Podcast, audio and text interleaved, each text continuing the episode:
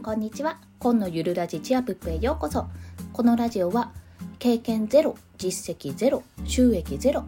2児のママが長時間労働の夫を雇うためゼロから始める収益化ノウハウやライフハックをお届けします。はい。今日は人が興味を引く3つのポイントについてお話をします。これはですねまあ私の還暦超えの主婦である母の話なんですけども、まあ、母を見ながら思ったことについて、まあ、3つですねポイントを挙げてお伝えしようかなと思っております。1つ目世間のイメージと現実とのギャップがある。2つ目惜しみないギブ。3つ目半端ない行動力です、まあ、1つずつ解説していきますね。これですねあの先日ライブハウあハウってなんだライブ配信でも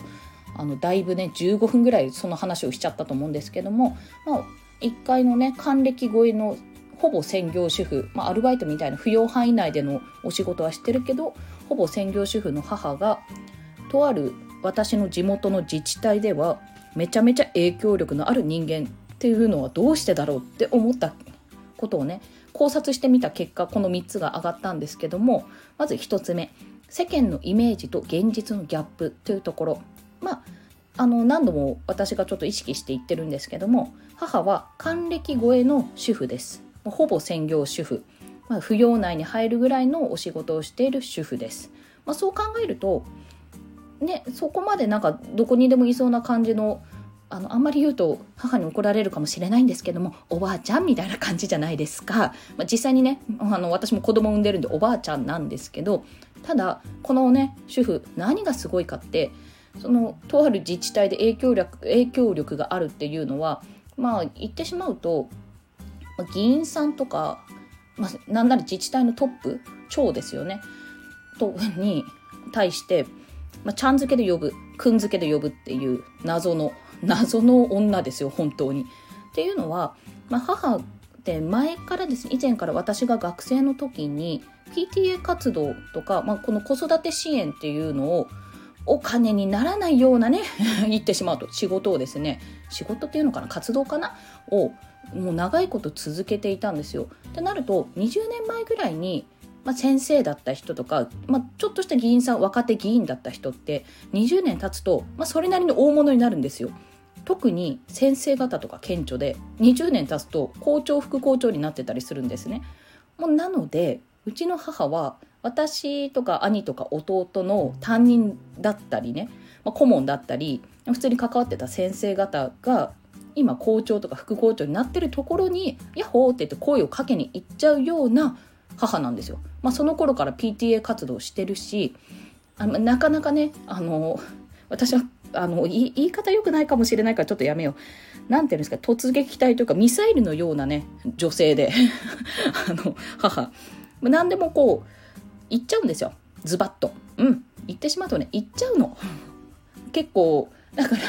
らあの周りからとりあえずあの私の母に言わせとけみたいな。そこでなんか言いたいこともあって普通考えるじゃないですか。ストッパーかかって。あ言い方変えてこうやって伝えようとか思うところをズバッと結構まっすぐ言っちゃうので、まあ、敵も作りやすいしあのあすごい言ってくれたっていうこう何て言うんですか味方もねファンというか味方もつきやすいっていう、まあ、そんな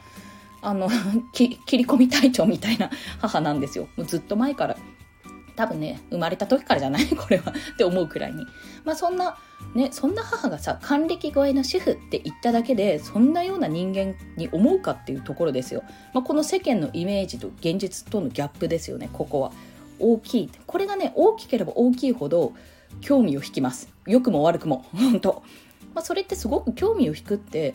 なかなかできないことじゃないですかだからみんな炎上騒ぎとかするわけでしょ？見てほしいからねそういったようにあの何にもそういう悪いことして悪いことって言うと失礼だけど世間から批判されるようなことをせずに興味を引くことができるっていうのはやはり大きなことだと思うんです。まあ、私は勝手にこの人世が世ならインフルエンサーになってるなって思ってるんですけどね。はい。で2つ目の惜しみないギブなんですけどもこれはですね母の、えーと、行動のうちの一つというか、まあ、このオンラインが始まる前からですね、まあ、電話とかが、まあ、メール、まあ、携帯電話が普及する前からかもう携帯電話が普及した後でもなんですけど基本的に彼女はあの人との関わりを大事にするんですよ。なのでちょっとした一声とか、まあ、年賀状のやり取りとか年賀状というよりはどちらかというと電話とかあの元気とかちょっと思った時に声をかけるとかそういったことを自然とやれる人なんです。もうそれもあって私は歩くタウンページって呼んでるんですけどもまあ、いろんな人と関わってきたこの数十年でこの自治体は実家の実家の方の自治体で関わってきたっていうど何？土盤？違う地盤？地盤が土台か。土台というか地盤が出来上がってるのでもうそこがすごいってそれ以外になんかギブって何っていう何かというと別にね稼いでるわけじゃないのでお金をあげたりしてるわけじゃないんですよただ人と人とをつなげる行動っていうのをあのずっとしてるんですね。っていうのは、まあ、自分がいろんな人と関わってるから例えばなんだろう家のリフォームしたいんだよねって悩んでる声を聞いたら「あそういえば私の知り合いにこの人いるよ」って言って紹介したり、まあ、いい例で言うとそういうとそういうところです。なんか水道管詰まっちゃってとか「あそういえば、うん、知り合いに水道管、うん、そういうの得意だった人いたな」とか。そういうふうにねあの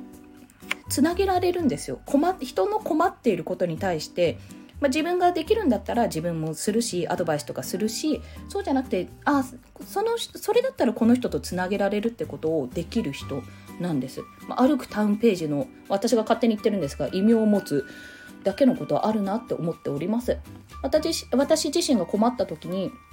そういえばさ例えば法律に強い人知らないのとか聞くといやそんなあいたわみたいな感じで言うんですよ本当。あ何々さん。結構ね覚えてることもびっくり。多分10年前ぐらいに関わった人だけど今も番号とか変わってなければできるんじゃないかなっていう人も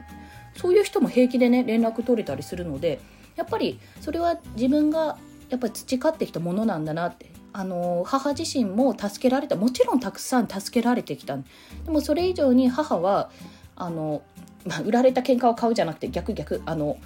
こうされた恩をちゃんと返す。ゴーンと方向みたいな感じですよ。ちゃんと恩を返すし自分からどんどんこうギブしていくってことを惜しみなくしていく人なので、まあ、そういったところで人間関係ができているんだなと私は感じてそれはとても興味が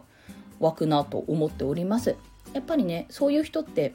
忘れていたとしてもどっかでこう思い出してあそういえばあのコンさんのお母さんコンさんのお母さんなんて言われないちょっと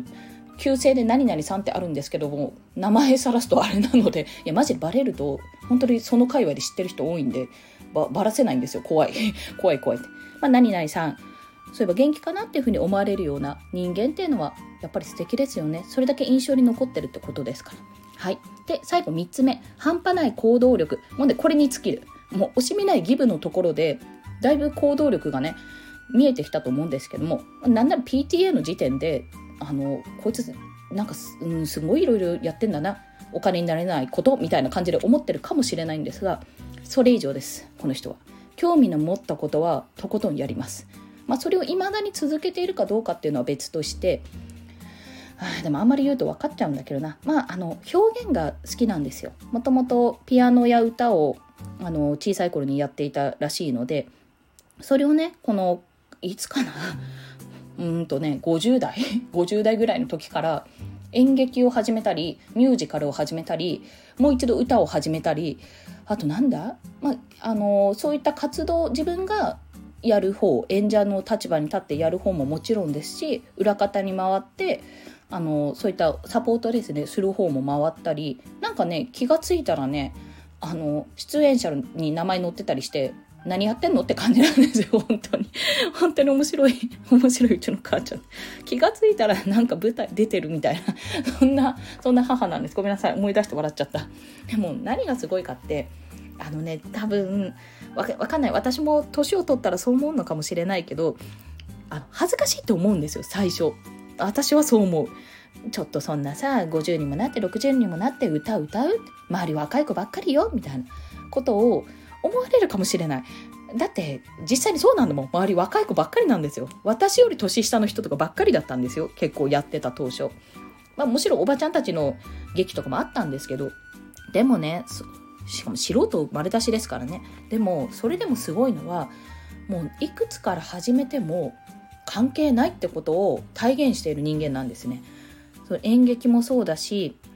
うんと、ミュージカルもそうだし歌もそうだし自分はやってきたって自負があるからそれなりにねプライドもあったと思うんですけどもう基礎からやり直すとそのプライドも壊されるわけですよ一回。でもそれでもやっぱ続けていけた続けてられたっていうところがすごい。いや50年60年生きてたらその生き方を否定されるようなもんですよプライド壊されるってそんなのもうたまらないって私は思うと思ったんですよまあそれも世間のイメージかもしれないんですがでも母ってそういうのをそういうのもね気にしてるし葛藤していたんですけどもやっぱりそれでもやり続ける。まあそれでも楽しいからやるっていう風に続けられるんですよ。で続けているんですよ今も。まあ今はあんまり活動自体はしてないのかな。いやしたな。結構あと3公演ぐらいするんじゃないかな。そんなようなところなんですけども。まあそれらがさそんな人間が面白くないわけないじゃないですか。興味を引く3つのポイントもうこれ本当はインフルエンサーの素質を感じる3つのポイントってタイトルつけたかったくらいなんですよ。ただちょっとおこがましいかなと思ってちょっとやや優しい表現にしたんですけどもしかすると表現変えてまたお話しする機会ができるかもしれません、まあ、そんなぶっ飛んだ私の母のお話です、まあ、結論から言うと、まあ、人が興味を引く3つのポイントは世間のイメージと現実のギャップが大きい人。あとは惜しみないギブをする人。と最後に半端ない行動力を持った人です。またね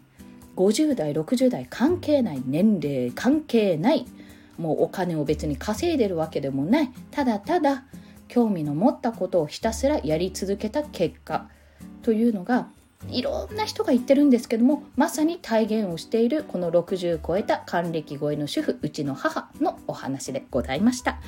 長くなりすぎちゃった。今日もお聴きくださりありがとうございました。本でした。ではまた。